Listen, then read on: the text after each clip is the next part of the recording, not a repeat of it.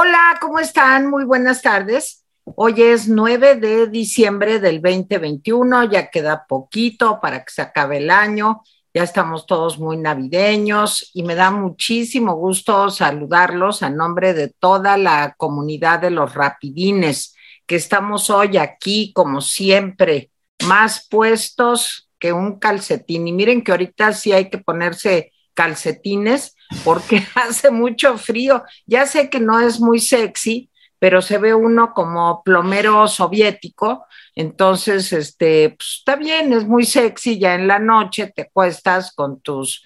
¿Te acuerdas, Miguel, con la babucha hidráulica? No te oyes, no te oyes.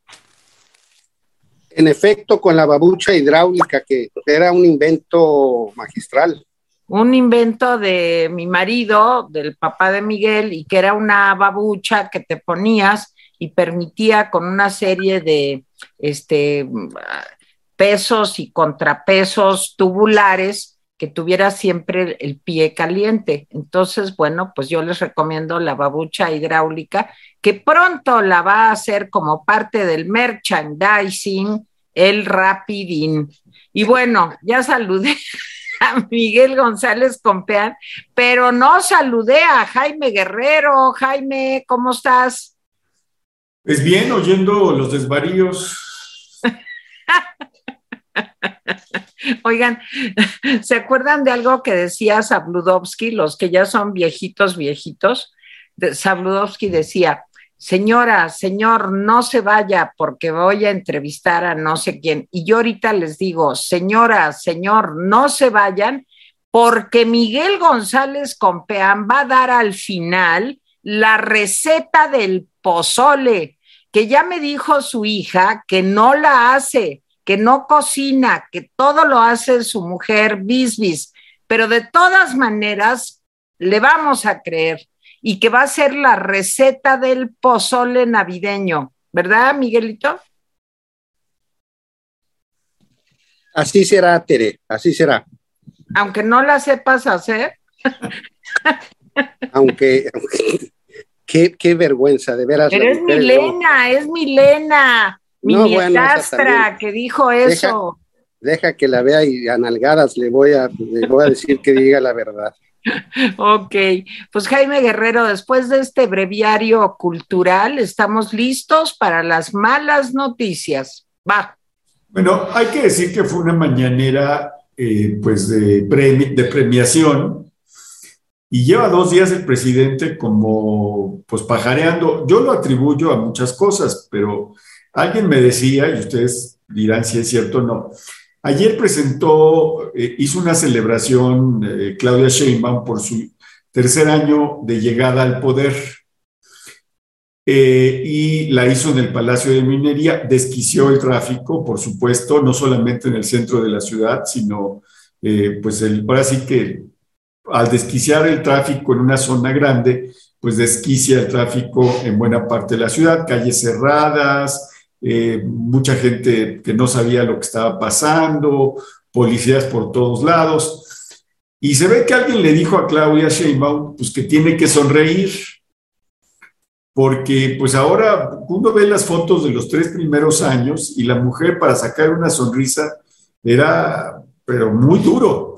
Y ahora, este, pues es como la sonrisa de Mona Lisa, pero menos enigmática. En todas las fotos sale enseñando el diente. Alguien le dijo que tenía que peinarse distinto, que sonreír. Me, da curiosidad porque el presidente siempre critica, dice que los políticos de antes sonreían por todo y se peinaban diferente, pues déjenme decirles que Claudia está haciendo exactamente eso. Entonces yo no sé si el presidente ayer y hoy hizo mañaneras, pues que son para el olvido, este, para no opacar a Claudia, o no sé por qué, pero bueno, entramos a los datos, a los datos duros y algunas informaciones. Ayer hubo 3.215 personas contagiadas, ¿sí? Eh, menos que el miércoles de la semana pasada, y 292 personas fallecidas, más que el jueves, el miércoles de la semana pasada. Insisto, pues, algunos días baja, otros días sube, pero estamos en una meseta. Y bueno, la Organización Mundial de la Salud ya dijo que la duración de la inmunidad por vacuna, o sea, por, las vacunas que uno se pone, es como de seis meses a partir de la segunda dosis. Entonces, cuéntenle, si se vacunaron a finales de junio, pues eh, échenle cuentas que a finales de diciembre pues, ya tendrían que tener otro refuerzo. Son malas noticias porque dice la Organización Mundial de la Salud que con estos refuerzos se va a acentuar la desigualdad de vacunas alrededor del mundo. Paso a, otra, a otro tema. Eh, según un reporte de la, eh, una cosa que se llama campaña emblema de prensa, que es una, eh, pues, una especie de, de análisis a nivel mundial, Afganistán y México fueron los países más peligrosos para ejercer la profesión periodística. En Afganistán se han registrado 12 asesinatos de periodistas en 2021 y en México 10. Y eso que no tenemos este, pues, radicales religiosos, ¿eh? bueno, a menos que contemos al del Palacio, por supuesto. Pero eh, es terrible que México y Afganistán tengan eh, pues eh, sean los países más peligrosos para el periodismo. Y la noticia del día, sin duda, es que el índice nacional de precio al consumidor aumentó 7.37% anual en noviembre pasado y es la tasa más alta desde enero de 2001, hace 20 años. ¿Sí? ¿Y por qué?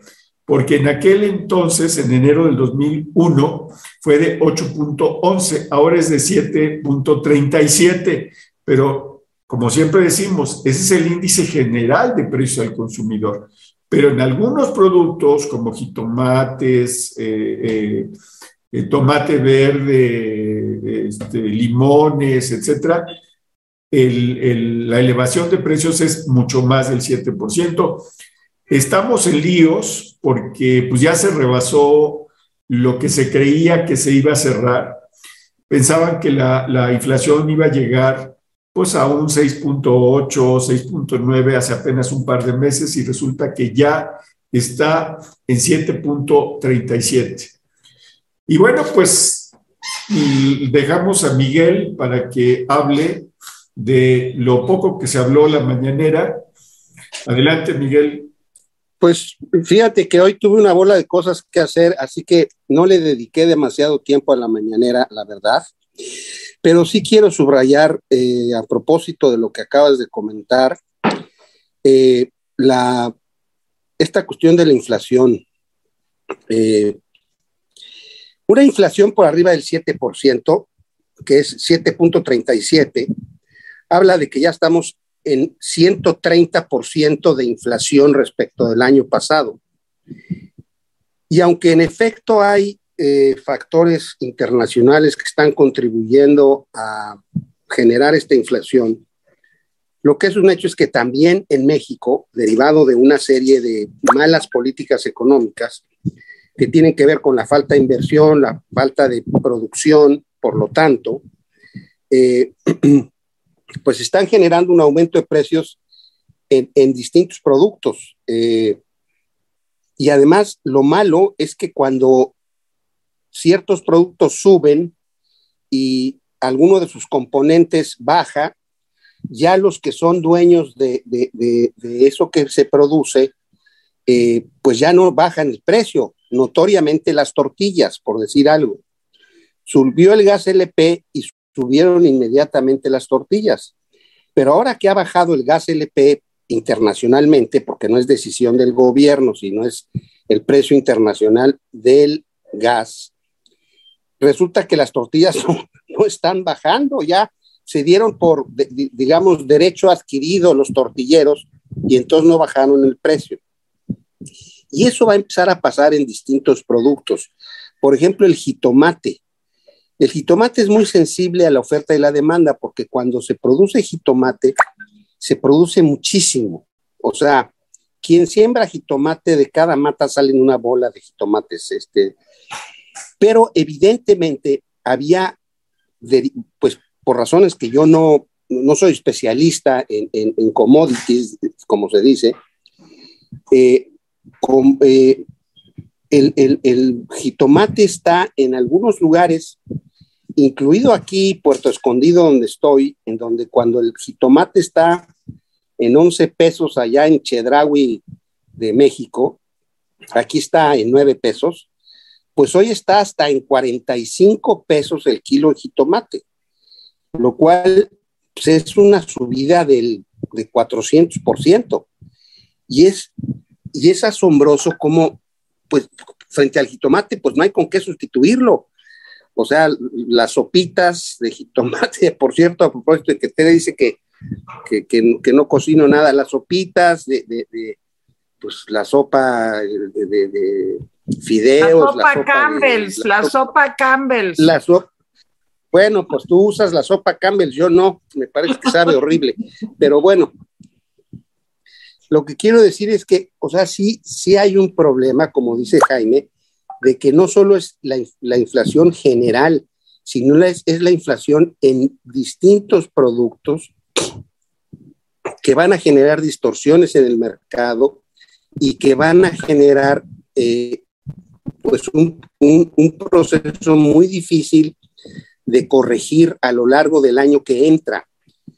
Este año ya nos fuimos con el caso inflación y, el año que entra, pues a ver quién detiene eso, porque cuando empiezas a tener inflaciones de, de, de, de 7.5 u 8%, entonces todo mundo empieza a correr y lo que dicen es, lo que dicen en las fábricas y en las, y en las empresas, calculan y dicen, el año que entra va a haber 7% de inflación como mínimo. Entonces, los directores de las empresas agarran y dicen, bueno, entonces súbanle de una vez el 7% a todo lo que vendemos para no quedarnos atrás, decía autocumplida, porque en virtud de los cálculos de la inflación del año anterior, pues se hacen los cálculos de la inflación del año siguiente pero no le van subiendo gradualmente, le suben desde el día uno. Entonces, se hace, se hace una cosa al principio del año y ahí se van, y es que si la inflación sea del 7%. Entonces es un fenómeno muy extraño y como no hay gran expertise económico en este gobierno, y en el Banco de México el presidente ha tenido la tingencia de poner gente que no tiene experiencia en cuestiones este, financieras y monetarias, pues entonces la perspectiva es bastante mala. Es bastante mala y yo espero cierta racionalidad de los actores económicos en México, pero tampoco, tampoco sueño con ello. No creo que se vaya a dar. Tere, eh, ese sería mi comentario inicial. Eh, te lo dejo. Eh, Oye, Miguel, te estás como cortando. No sé si Jaime tiene la misma percepción. Jaime, ¿tú ves bien a Miguel o lo no, está señalando que tiene una banda baja. Sí. Entonces, lo que pasa es que la banda está borracha, digo yo, pero bueno. La banda está borracha. Adelante, Tere. Bueno, pues miren, a mí lo que me llamó muchísimo la atención, desde luego el problema de la inflación pues, es el más terrible y desde luego coincido con eh, Jaime y con Miguel en que es el tema de hoy, sin duda, es que estamos en niveles, digo, lo que dice Miguel es atroz, pero es la verdad. Estamos como en 130% de inflación, de acuerdo a los números que había el año pasado. O sea, recordemos que andábamos en tres, luego que en cuatro, luego, y ahorita siete y medio. O sea, luego en seis, sí, pero recordemos cómo ha ido la cosa poco a poco subiendo, subiendo. Eso desde luego que es muy mala noticia, porque les voy a decir, este, es algo que sí nos pega a todos. Ahí sí no es algo que solamente le pegue a los fifís, que le pegue a los conservadores, a los neoliberales. Esto es algo que nos pega a todos. a las señoras, a los señores que vamos al súper y que de pronto nos encontramos o al mercadito, a donde ustedes compren, y de pronto nos encontramos, yo daba yo el, el dato de la botella de aceite la semana pasada, que de 20 pesos subió a cuarenta y tantos, pero así está todo lo de los jitomates que contaba eh, Miguel, tú vas al súper y te encuentras con que lo que gastabas el año pasado o a principios o mediados de este año, pues ya no te alcanza. Entonces sí, subió el salario mínimo, este, dice que es muy buena noticia, pero ya lo decíamos también en su momento cuando esto sucedió, que no va a alcanzar para que recuperemos el poder adquisitivo que teníamos. Y esto, en fin, yo lo veo muy difícil a menos que haya un cambio de veras en la política económica. Yo no soy experta, repito también, pero sí el sentido común me hace ver que pues si haces lo mismo, saldrá lo mismo y que si quieres que las cosas mejoren, pues tendrían que cambiar una serie de variables que esta administración desprecia. Ahora, por otro lado, lo de los premios a los arquitectos e ingenieros.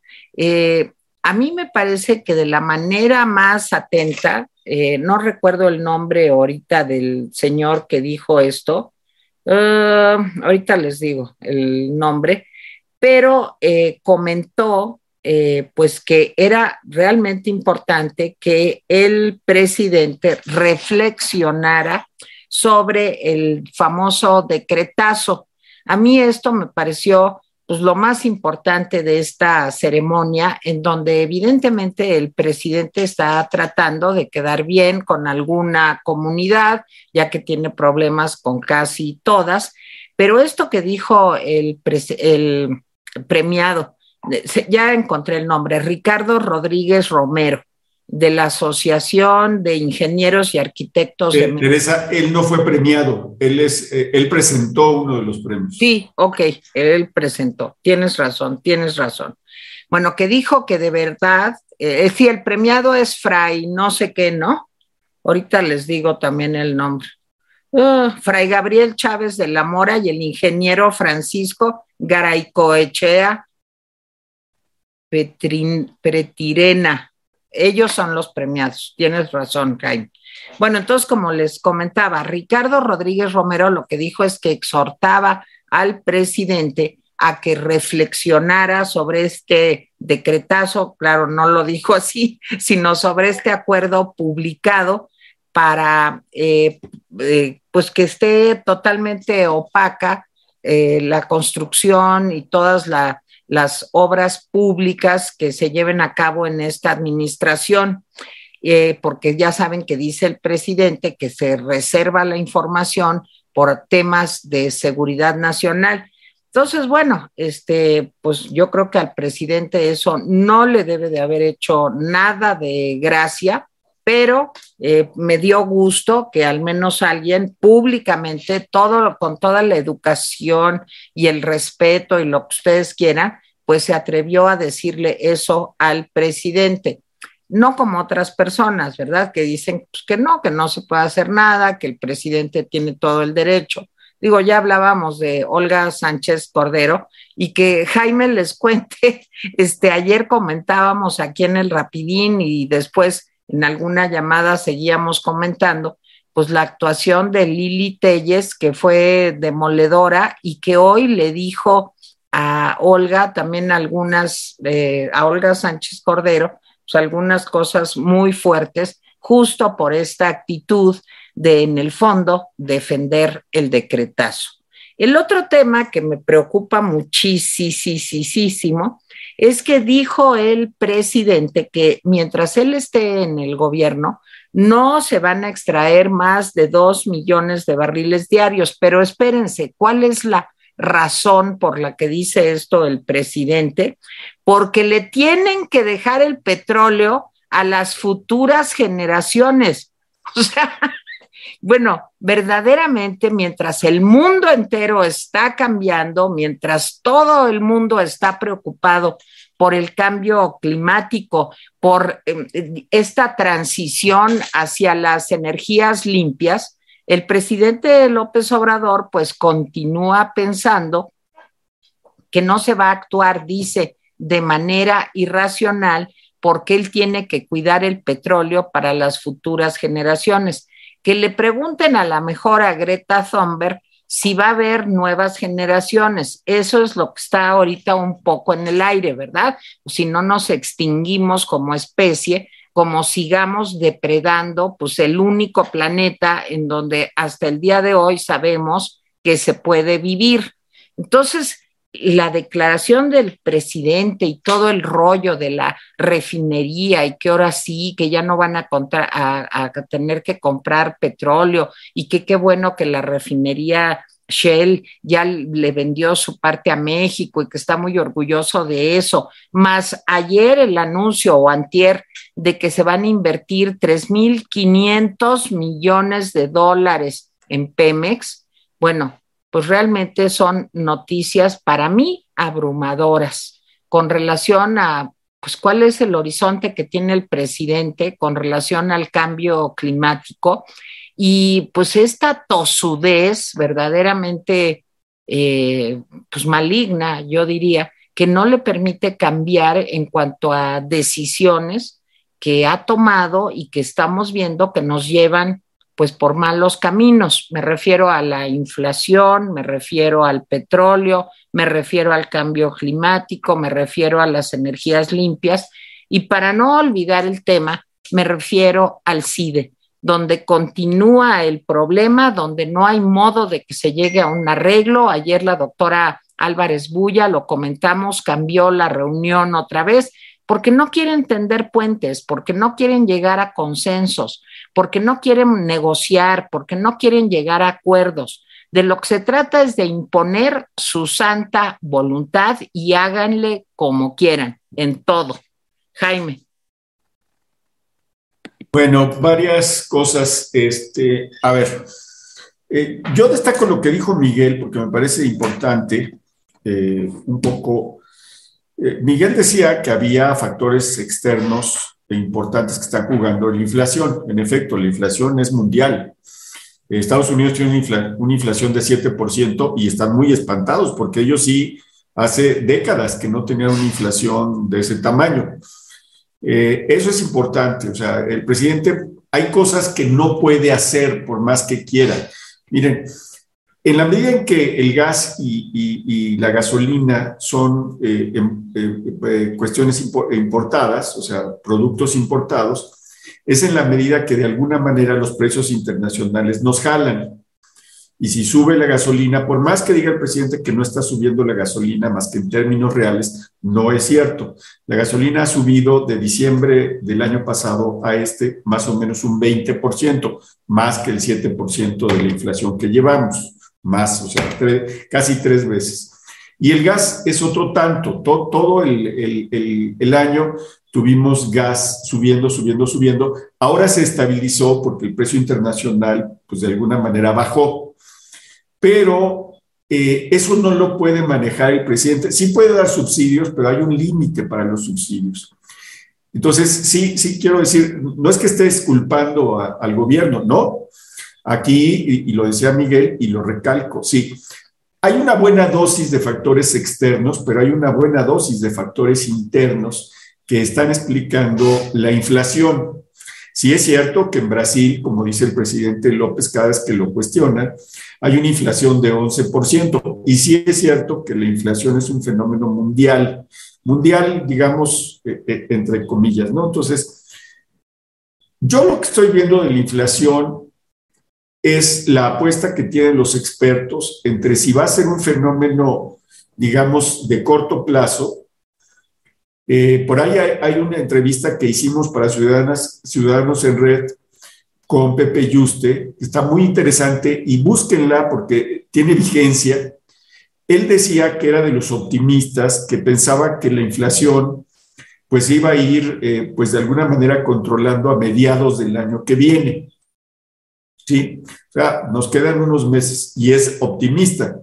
Pero hay pesimistas que dicen, no, es que en la medida en que no deja de, de pasar el COVID o la COVID, y que vienen nuevas este, variantes y que muchos países cierran y que muchos países demandan, etcétera, es en la medida en que podemos estar ante un fenómeno de más largo plazo. Yo espero que, como Pepe y usted, que estemos en un fenómeno de, corto, de corto plazo, pero sí, eh, en buena medida es, son factores internacionales.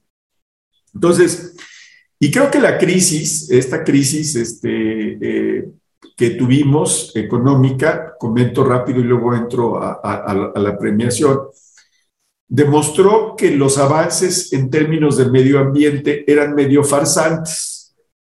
¿Sí? Es decir, que una cosa es el discurso de Biden sobre el medio ambiente, que es a todo dar, y otra cosa es lo que realmente está pasando. Que una cosa es lo que dice Trudeau y los, y los ejecutivos europeos, Sí, es cierto que hay un avance, por supuesto, pero lo que la crisis económica demostró, pues perdón, es que Estados Unidos, pues abrió muchas carboeléctricas y está utilizando muchas carboeléctricas, pues porque eso es lo que hay. Entonces, igual en el caso de China, pues eh, eh, se acabaron el, carbón, el petróleo, etcétera. Es decir, a mí me gustaría decir que López Obrador es el único atrasado, pero la verdad, y siguiendo a, Greta Thunberg, este, siguiéndola a ella, pues lo que dijo es, pues son una bola de hipócritas y tiene razón, porque es un discurso que suena bien, pero detrás va muy lenta la cosa y el presidente pues va, por eso el presidente ni le preocupa, porque sabe perfectamente bien que en buena medida eh, hay mucho de discurso y eh, pues acciones no muy claras. ahorita mismo tenemos una disputa fuerte en el sector automotriz. Eh, ya se les dijo a, muchos países que si es cierto que se empiezan a desechar autos que no trabajen con electricidad para 2030, pues se va a caer en la producción de, de algunos países. Nosotros somos estrellita marinera en la producción de automóviles, bueno, sí, en, en el armado de, automóviles. Eh, una cosa así, pues devastaría. Entonces, tenemos que empezar a armar también autos eléctricos. Los autos eléctricos, pues resulta que también tienen una contaminación de otro tipo, pero eso ya lo veremos. Regreso a la mañanera, la entrega de premios nacionales de ingeniería y arquitectura. Bueno, pues ya las ceremonias, el señor Ricardo Rodríguez, que es el presidente de la Asociación de Ingenieros y Arquitectos de México, se aventó un rollo eh, y, como dice Teresa, eh, en, palabras más o menos bonitas, pues sí le dijo al presidente, oiga, pues, ¿qué onda con el acuerdo?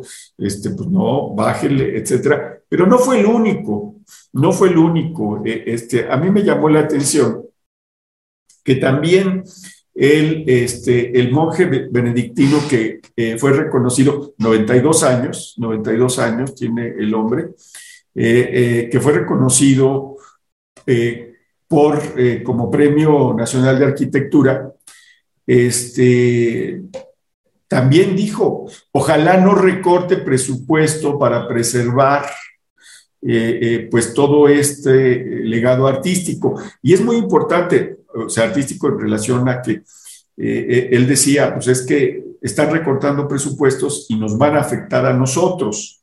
Arquitectónico también, ¿no? Sí, artístico y arquitectónico, etcétera, porque no habló nada más de uno, o sea, habló de, en general, dijo él que, que de, pintura, de mosaico, etcétera. Entonces, esta parte eh, es importante y cuando le, le tocó la oportunidad al, al ingeniero Garicochea, que así es como entendí que se llamaba, se apellidaba. Este, yo, yo, al principio pensé que estaba dormido porque lo enfocó la cámara y estaba así, y no, estaba leyendo algo que tenía abajo. Eh, entró muy fuerte, entonces yo dije, pues este le va a decir algo al presidente. Y sí, le dijo algo al presidente, muy suavecito, pero se lo dijo.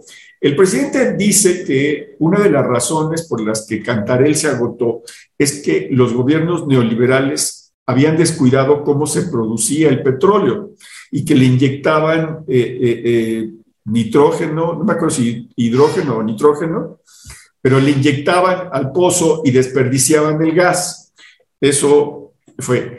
Y el presidente López Obrador había dicho en varias ocasiones en que ya no se explotaba así el petróleo. Y este ingeniero Garicochea le dijo, no es cierto.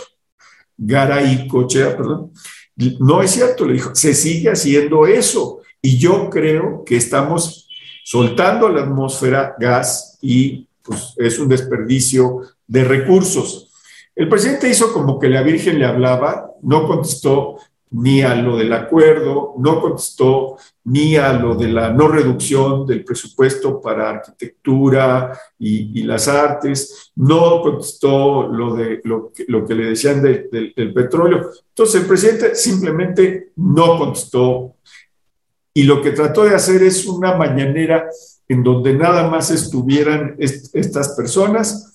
Eh, yo les voy a decir, me parece importante que, pues, que, se reconozca a los arquitectos e ingenieros, pero me da la impresión de que el presidente está buscando eventos que llenen el espacio de las mañaneras porque no tiene nada que informar, nada positivo que informar.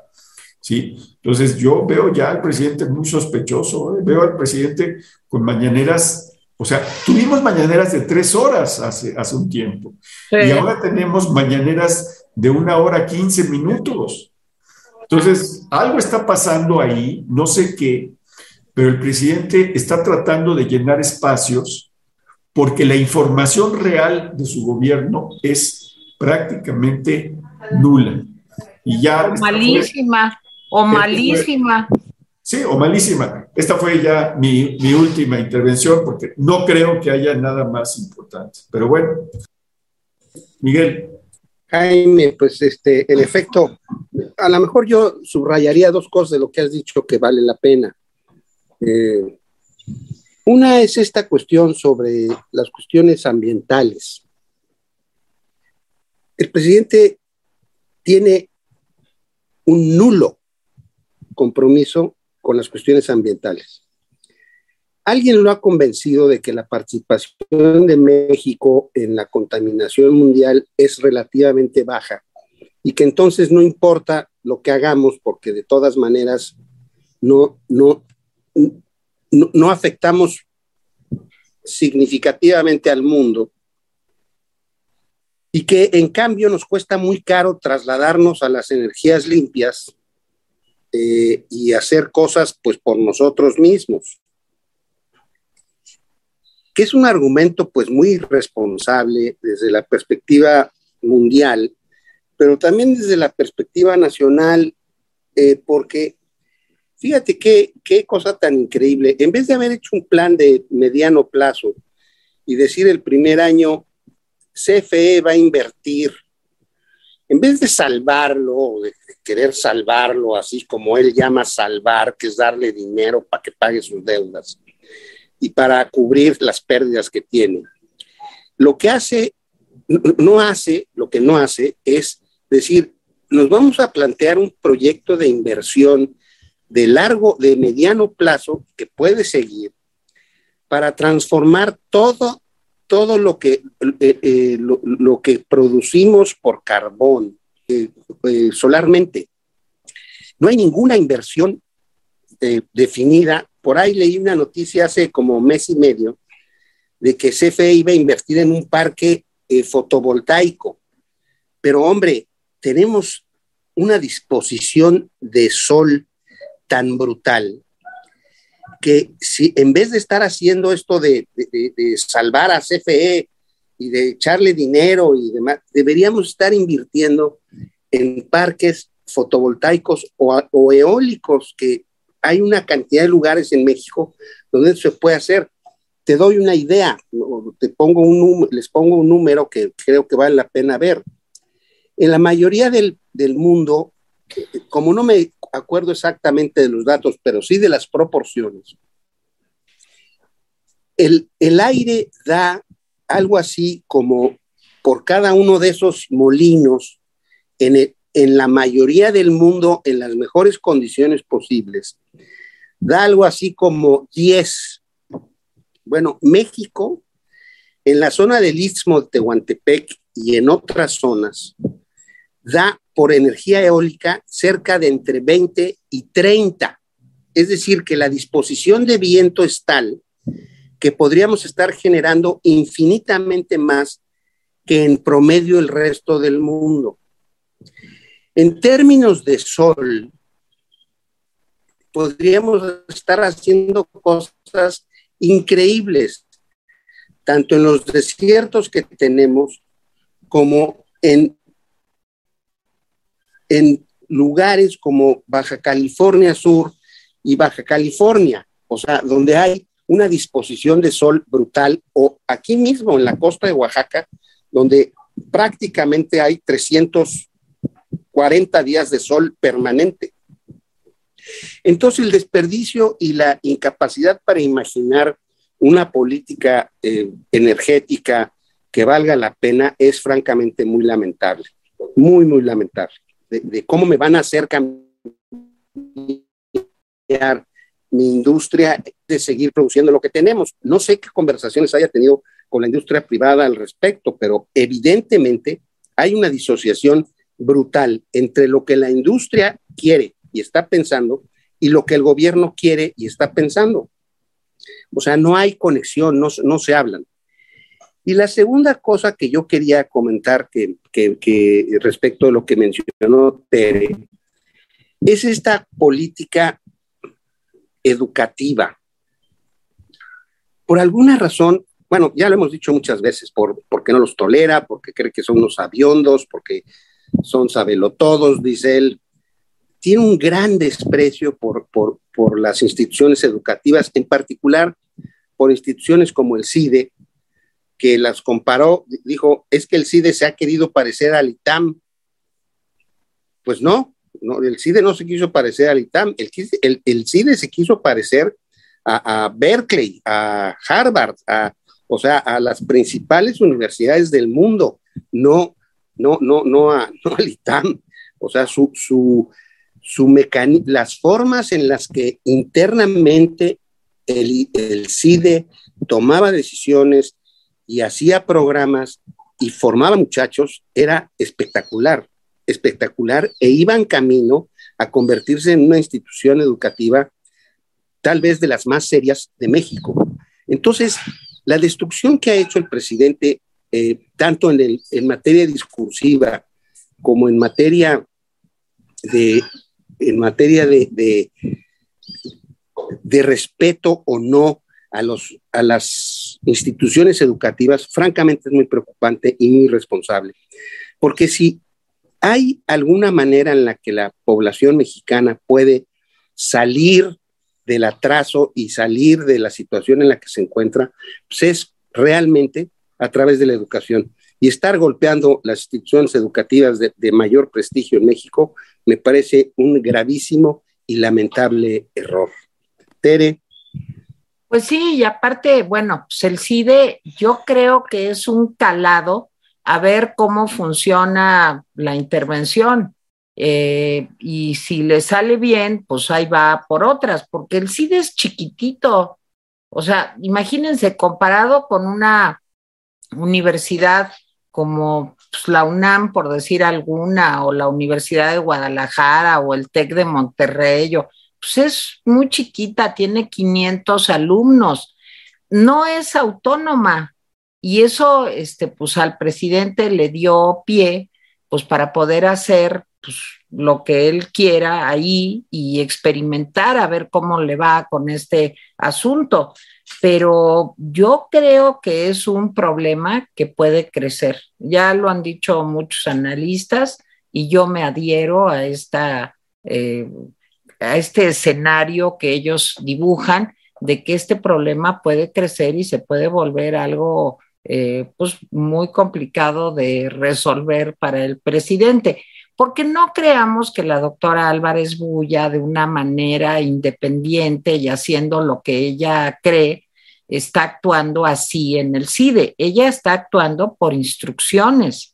Ella es pues un lacayo suplicante del presidente López Obrador y está haciendo lo que le dicen que haga. Y entonces, este, pues ella es nada más el ejecutor pero lo que está detrás de esto, pues es la voluntad del presidente de utilizar las eh, universidades pues como un vehículo de endoctrinamiento para que las personas pues piensen como él quiere que piense todo el mundo. Acuérdense que pues, el Señor es, pues voy a decir algo terrible, pero es como Dios. O sea, si no piensas lo que Él quiere, pues te cae un rayo fulminante y hasta ahí llegamos. Y cada vez conforme pasan los meses y, y se siente pues como más en confianza con sus manejos, pues está haciendo eso ni siquiera puede respetar el procedimiento que se sigue en el CIDE pues, para la renovación de su director. Pero bueno, esto del CIDE pues lo hemos platicado eh, mucho y lo seguiremos platicando porque a mí me parece un tema de la mayor importancia. El otro asunto que quería yo tratar es que el INAI, que ya saben ustedes que presentó este, pues una eh, controversia constitucional contra el famoso asunto del decretazo, pues declara hoy, y creo que tiene toda la razón, que lo del decretazo no debería de ser visto y su demanda de que no se lleve a cabo esto, eh, no debería de ser, o no sé cómo se dirá legalmente, eh, no debe de ser visto como un asunto político, sino que tiene que ser con apego a la ley y la ley no es no está sujeta a que, bueno, con este sí la aplico y con el otro no. Pues o se cumple la constitución o no se cumple. Y que espera el INAI, pues que la Suprema Corte de Justicia, pues realmente haga bien su trabajo de un modo eh, profesional y haga lo que tiene que hacer, que es defender la constitución.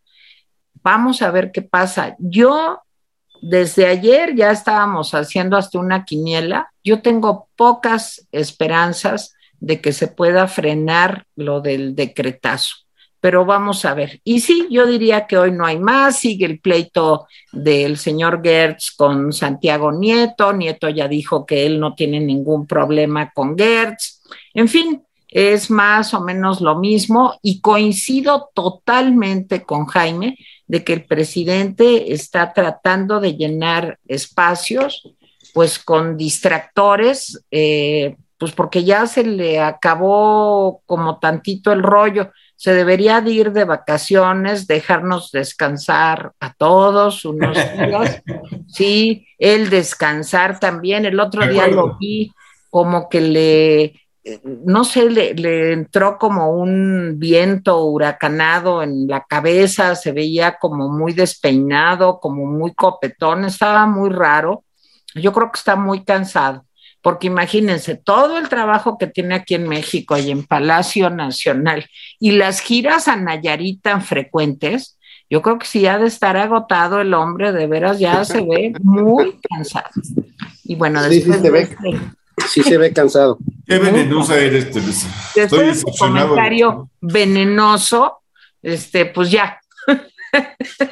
A ver, yo nada más eh, eh, protesto por, la, por el uso de la palabra trabajo.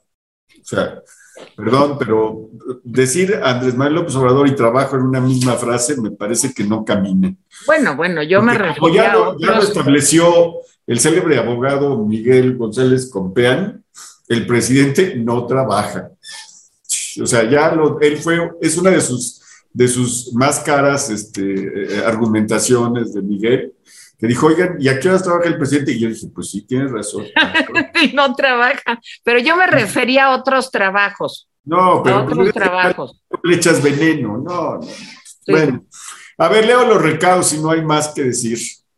Esencias de Mujer, buenas tardes, rapidines. Un saludo desde Coyoacán. El capricho de AMLO, llamado consulta de revocación de mandato, se tambalea, pues únicamente el 28% de las firmas recabadas son válidas. ¿sí? Miren, este asunto de las firmas válidas va a ser un encontronazo entre el presidente y el INE fuerte. Sí. Porque si el INE dice no se cumplió, entonces no hay revocación el presidente se va a ir sobre el INE y va a hacer él la consulta. O sea, estoy completa y absolutamente seguro que la va a hacer él. Yo también. Entonces, y que digo, ya, pues ya que la haga, pues es un descaro. El único problema es que la hace con dinero nuestro. Ese es el gran problema. Pero Pues, bueno. Pero que, que la haga, Jaime. Que la haga. Y, pero sabes qué, va a ser, va a ser una pérdida doble, porque Sí, resulta que, resulta que mientras, o sea, si no logran juntar las firmas, pues entonces quiere decir que la gente no, o una, o no le interesa, o dos, no está dispuesta a meterse en ese rollo de la revocación del mandato o la ratificación, y que si el presidente la hace es nomás por vanidad propia, o sea, para, para que haya una bola de gente que, la, la que hace como ahí, propaganda, Miguel. es como propaganda, bueno, por eso, como propaganda. Ahora, a- Bueno.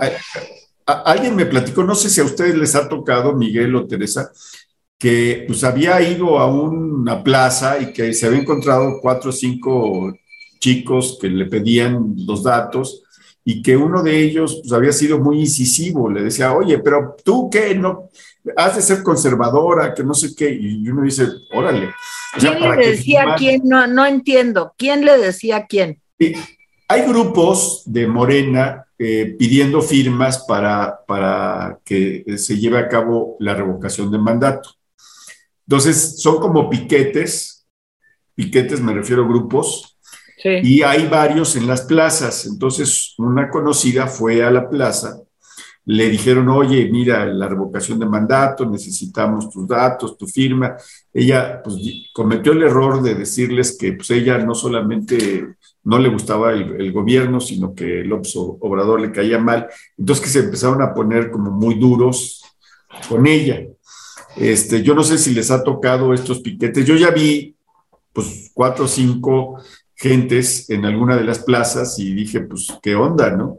Yo Está... nomás, nomás te cuento que hay, yo tengo una persona muy cercana eh, que vive en Iztapalapa y, y lo que me cuenta es que ahí hay mesas, ahí hay Ah, sí. mesas en donde eh, ellos están pues, llamando a la gente para recabar las firmas y todo, o sea, pues, eh, eso en muchos, pero él sabe dónde lo hace, o sea, yo les aseguro que pues en las zonas más fifís, de acuerdo a él, que son la Roma, la del Valle, él dijo que eran las más fifís, este, pues ahí no lo pone, ¿verdad? Pero No, no ponen mesas, pero sí hay piquetes en estas zonas. O sea, sí hay grupos pidiendo. O sea, sí, la cuestión de las mesas no he visto, pero sí he visto grupitos de, de- de gente pidiendo firmas. Eso sí. Pero bueno, Arturo Rojas, Asociación de Ingenieros y Arquitectos pide a López reflexionar sobre el decretazo de los megaproyectos. Sí, sí, Arturo. Chío Martínez. ¿Vieron en qué condiciones está Michoacán con el cártel Jalisco Nueva Generación? Al puro estilo de las películas de narcos y el gobierno no hace nada. Pues tú subiste un Twitter de, de un bombardeo con drones, ¿no, Teresa? Oye, una cosa horrible. Es que van drones como con explosivos y los tiran a la- y matan gente, policías, lo que caiga. Bueno, ¿qué les pasa de veras? Y, y no pasa nada porque abrazos, no balazos. Oye, imagínate lo que es vivir ahí. Es que nosotros lo decimos desde la tranquilidad que tenemos, pseudo tranquilidad que tenemos en la Ciudad de México, pero imagínense lo que es vivir ahí y que de pronto estés, no sé, era de noche, pero pues que vayas a comprar algo o que te fuiste a comer un helado con tu pareja y, y de pronto eh, aparece un dron, es como las películas, pero de, de Jack Ryan, o sea, de, de veras de Clear and Present Danger, de veras, es terrible. Ahora sí te viste muy noventera, Teresa. Sí, pues sí, Pero, pero, Jack por- Ryan ya está también Ya en- está, ya es en una Amazon serie. Prime y Sí. es buena la serie. Sí, pero este, sí, es que en- en- cuando este, este hombre hacía el papel de Jack Ryan, este, Harrison Ford, Harrison Ford, pues no había drones. no, Pero no, pues mira, hay, hay un, nadie sale a comer helados con su pareja a esa hora, Teresita, te voy a decir, porque hay un virtual estado de sitio y, de, Pues y toque de queda. Pero en fin, yo creo que la situación en Michoacán está cadrón. Cadrón, sí, muy cadrón. Está muy cadrón. Ay, qué horror, qué horror, qué horror. Bueno, Foco Castro dice, buenas tardes a todos, saludos desde Jalapa, Veracruz, haciendo la comida y escuchando el rapidín. Saludos a, Jalapa. Que dé la receta, Miguel. Espérame, pues deja terminar. Lomito agrio, lomito. Hola, lomito. Dice, eh, eso es lo que pienso, Tere Vale, la subida de precios nos pega a todos porque, porque sigue tan popular López. Pues sí, nos pega a todos, pero nos pega de manera diferencial. en la subida de precios, eh, como dice López, primero los pobres, porque son los más afectados. Yo creo que eh, hay que recordar, y Teresa seguramente lo recordará, que cuando empezó a haber inflación en los ochentas, al principio como que todo el mundo decía, ¿qué es esto? ¿No? Y el enojo social se empezó a acumular en la medida en que no bajaban los precios. Yo creo que estamos entrando en una etapa en que estamos tratando de sobrevivir, pero tarde o temprano, si sigue la inflación, se va a volver un asunto muy, muy fuerte contra el Obrador. Giovanna Montes, saludos Tere Jaime Miguel, otro problema que también señalan, el de las cadenas de suministro y la Secretaría de Economía no dice si hay un plan ante un desabasto de alimentos, no, no dice. Eh, Ana María Gordillo, es terrible. Muchas personas van a comprar al mercado o al súper y tienen que contar cada peso y van de uno en uno producto para ver si les alcanza. Nunca había visto esto y cada vez lo veo más. Pues sí. Alfonso Rivera, ¿por qué les cuesta tanto trabajo decir que con el nuevo aumento al salario mínimo del 22% el próximo año, la inflación va a ser mayor que este año o similar? Pues, porque no, porque no lo sé, no lo sabemos, ni los expertos lo saben. Ahora, este aumento del 22% sí compensa, ojo, sí compensa, digamos, la inflación como de marzo de este año. El problema es que cuando entra en acción el, aumento al salario mínimo, la inflación ya habrá mermado el poder adquisitivo. Es una cosa impresionante. ¿sí? Pero no, no es porque nuestros empresarios se les ocurra subir los precios, sino simplemente porque hay una escasez de una serie de cosas eh, a nivel internacional y esto, como decía Miguel, se suma a la pues, falta de, previsión del gobierno. Bueno, Viva la papa, dice, con puntos precisos repruebo dos bocas. Atenta contra el ecosistema de manglares, que son un sistema de defensa de la zona costera. Aparte que los combustibles fósiles ya no son futuro. Cierto. Luigi Moon, hay que guardarle la basura a López para echársela encima de su tumba y se la lleve con él. No, hombre, pues no, hay, es mucha. Rosario Herrera González, buenas tardes, rapidines, apenas llegando y con mucho interés de escucharlos. Eh, Glorien 5, rapidines, siempre los veo, aunque sea diferido. Saludos desde Chihuahua. Mari Carmen MD, pues en eh, General Motors y Chrysler en Saltillo el próximo año ya empiezan a fabricar autos eléctricos. Eso de los autos eléctricos es una bronca también porque Estados Unidos puso una regla para que sus autos eléctricos fabricados en Estados Unidos este, pues sean prioritarios en la venta más que los fabricados en Canadá y México, y ya Canadá y México ya protestaron. Ese es un tema eh, interesante, eh, el de los autos eléctricos. Ofelia Piña, cuando el presidente no contesta lo que no le conviene o que no puede contestar por ignorante de los temas. Francisco Valeriano, Doña Tere, la arquitectura, el diseño del espacio habitado por el hombre se considera una de las bellas artes. De acuerdo. Es información, no la estoy corrigiendo. Rosario Herrera González, tengo una inquietud y me gustaría saber su opinión. Tere, Jaime y Miguel, ¿cómo reaccionaría el inquilino de Palacio si un día no hubiera difusión de su mañanera? No, pues yo creo que se enojaría. Se enojaría. Pero es imposible.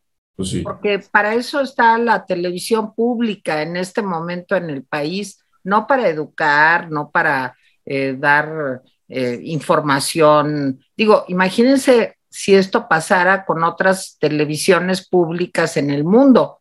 Digo, empezando por PBS en Estados Unidos, siguiendo por radio y televisión española, donde los partidos exigen que haya una programación que sea no parcial a favor del gobierno en turno y hay marchas y la gente sale a exigir una televisión pública independiente, en fin, porque es el dinero de todos para hacer la televisión pública.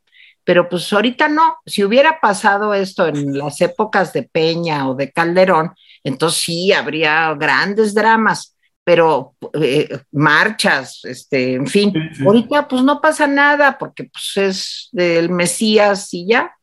Sí, e, en eso también retrocedimos, Claro. se había avanzado mucho para que medios como Canal 22, Canal 11 y MER pues tuvieran una programación más equilibrada, políticamente hablando.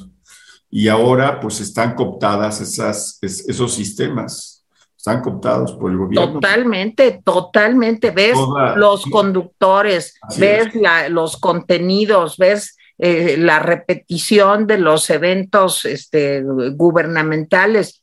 A ver que hubiera pasado eso con Calderón o con Nieta, entonces hubieran dicho que qué barbaridad, que el dinero que todos pagamos para tener una radio y una televisión pública se estaba utilizando para apoyar a un gobierno. Pero ahora con este señor, pues no pasa nada, ¿verdad? Bueno, sí pasa, sí pasa, ya veremos. El, sabor de Judith. Buena tarde, un poco tarde, pero aquí estoy presente. Me encanta ver a la señora Tere, una persona muy inteligente. Exacto, yo coincido totalmente con ese juicio. Mercedes Yo no, yo no coincido. Mercedes Martínez Tudela, rapidín, los saludo y mando un fuerte abrazo, los veo diario, una cubana en México. Pues me da mucho gusto, Mercedes. Gracias por vernos. Verónica Jurado, la mayoría de mexicanos no tenemos carros, eh, dice Verónica, no tenemos carros eh, elípticos por dos motivos. Es que así dice el presidente. No, no, no quiero humillar al presidente, pero así lo dice. Por dos motivos. Uno, no existen. Y dos, si se tratara de carros eléctricos, no hemos tenido estrategias que fomenten el aspiracionismo de las clases bajas. Eh, Germán Rams, para López Obrador el concepto del vehículo ecológico son las diligencias, las carretas y calandrias para los fifís. No, perdóname, y los burros, y yo ahí sí me adhiero. Oye, Teresa, deja que termine porque allá vamos a entrar en el capítulo burros. Ok, está bien. Dice Germán Rams, él ofrece burros y bueyes de sus establos, la 4T le sobran. Ahora sí. Oigan, yo soy fan de los burros, ¿eh? O sea, me parecen unos animales fantásticos y no tiene que ver con Platero y yo, que sí leí, pero no, a mí los burros me parecen unos animales, pero muy bonitos. Y bonitos este, e no solo son, son, son inteligentes y además tú no conociste el burro que tenía en un rancho un tío de mi esposa, de Leticia que lo que más le gustaba era beber cerveza. Entonces le ponías una cerveza y se le echaba toda de golpe y luego le dabas otra y se la echaba. Total, acababa pues muy pedo, o sea, hasta el cacahuate. Y hacía cosas muy chistosas.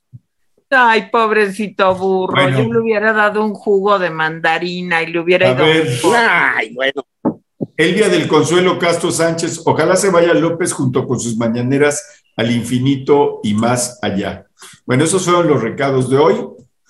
Este, y ahora sí, ha llegado el momento.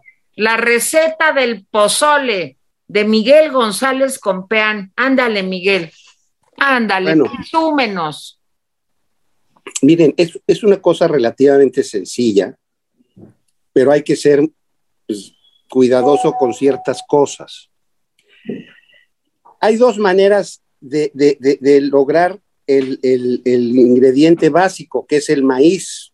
Hay que decir, por cierto, que el pozole es tal vez el guiso más antiguo que hay en México, porque en realidad los, los eh, mexicas se comían el maíz nixtamalizado, que es todo un enigma cómo lograron hacer eso que llaman nixtamalizar, cómo llegaron a esa conclusión y le ponían partes de, seres humanos y se lo comían. Entonces. Eh, ¿Pero cómo? Eh, ¿Pero cómo? Eso no pasaba en Tenochtitlan. En Tenochtitlan.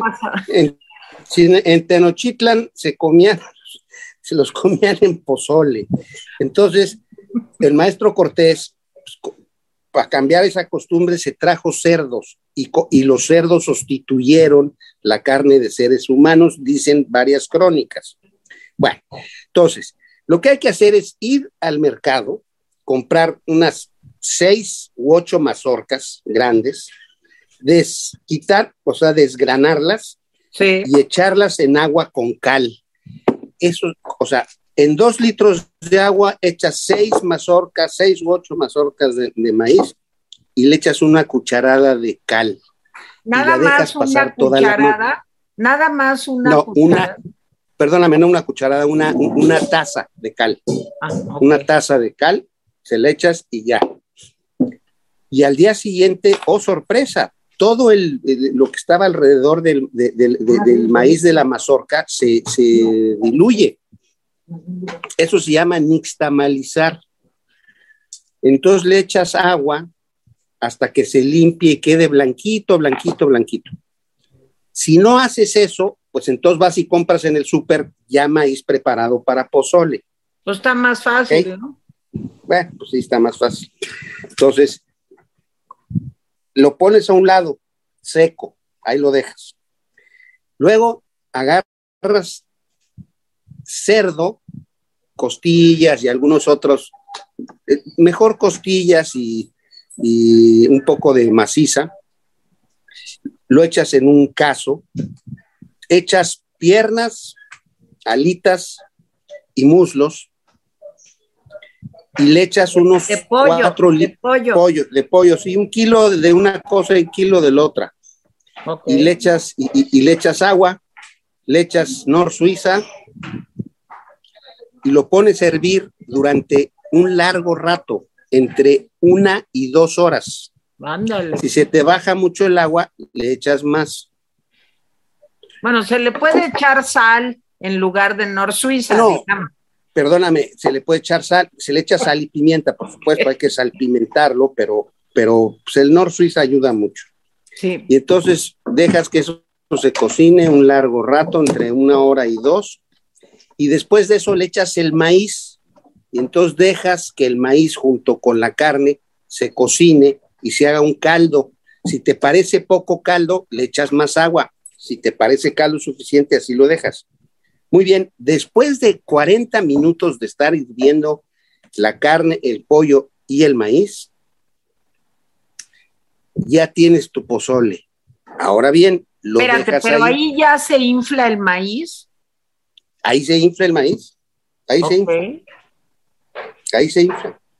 Y entonces lo dejas ahí descansar y entonces te vas a tu pues a tu tabla de picar y ahí picas unos rabanitos, picas un poco de lechuga, picas cebolla, sacas un poco de orégano y, unas tostadas que puedes hacer con tortillas tostándolas o puedes irlas a comprar al súper. Y todo eso lo pones en la mesa con el pozole caliente. Ah, limones, necesitas limones. Claro. Ya, lo sirves, le echas las verduras. no, lleva jitomate. Tienes tu pozole. No, lleva bueno, el pozole rojo de Guerrero, el pozole rojo de Guerrero sí. Yo estoy ah. haciendo pozole blanco de la, del altiplano. ¿De Marruecos? No, de la Ciudad de México. No, bueno, de Marruecos. Plano de Marruecos. Siempre lo he sabido. ok, sí pero queda muy bueno y es muy sencillo, no, no tiene gran complicación. Oye, se, se oye, y el caldito queda pues muy, con mucho Queda muy rápido. Sí, queda muy rápido por el cerdo. ¿No le echas al caldo un pedazo de cebolla o un ajo o nada? O sea, así pues, solito. Pues, si alguien quiere, pues le puedes echar ahí dos, dos dientes de ajo y, y una y media cebolla y te queda todo dar. Pero pues pues que la gente también se arriesgue. La cocina es un poco un riesgo y hay que pues, probar y, ver que si sale bien o sale mal. Oye, ¿ya sé cuántos lustros hiciste esta receta, Miguel? Pues llevo la semana antepasada hice pozole aquí. Te estás soplando bisbis. Sí, porque me está recordando la fecha. Ok. Bueno, te va a enojar, Jaime, ya, ya vamos a cortar. No, es una gran receta, de veras que es una gran receta. Ahora, yo sí le haría una modificación. Vayan al súper y compren el maíz nixtamalizado y no se No. metan en el rollo de echarle la cal y no sé qué, ¿no? Compren la mazorca, vas a ver mejor. ¿Sí? De verdad sabe mejor, infinitamente mejor. Ok. Miguel González Compeán, Bueno. me hace que tú y yo vamos a salir de pobres si hacemos un recetario. Hagámoslo, Tere, hagámoslo. Hagámoslo. Jaime Guerrero, ¿ya renunciaste o qué? No, Sí. estoy viendo con toda atención la, la receta. Este, bueno, yo me tengo que ir. Si siguen, si quieren seguir dando recetas, adelante. Pero yo Ya nos agradezco a Miguel y a Teresa. Gracias. Adiós, Jaime.